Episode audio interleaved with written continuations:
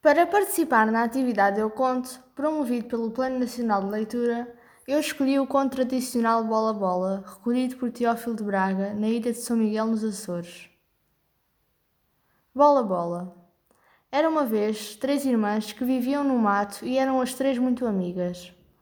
O rei costumava ir caçar naqueles matos e passava sempre pela casa.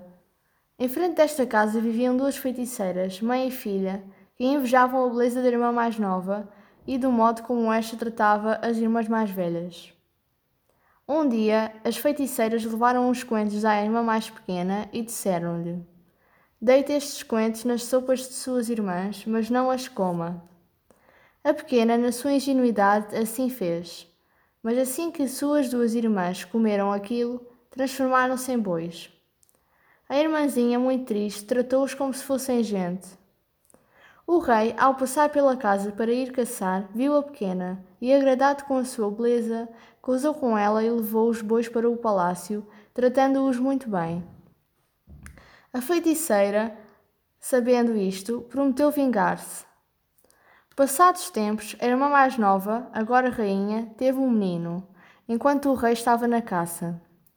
Ouvindo isto, a feiticeira foi com a sua filha visitar a rainha e disse-lhe: Coitadinha, estás tão doentinha.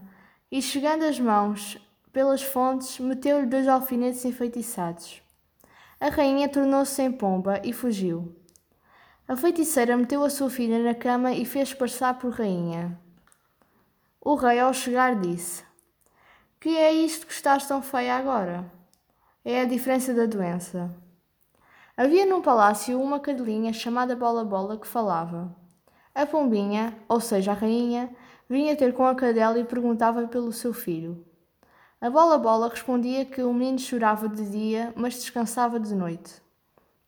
Tantas vezes se repetiu isto que o vieram a saber e foram dizer ao rei. Este mandou apanharem a pomba. O rei, ao ir fazer festas, achou dois alfinetes na cabeça e puxou-os.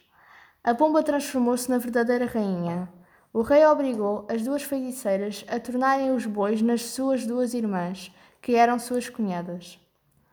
Como castigo, o rei mandou as duas feiticeiras rolar numa pipa de pregos, e o rei e a rainha foram felizes por ali adiante.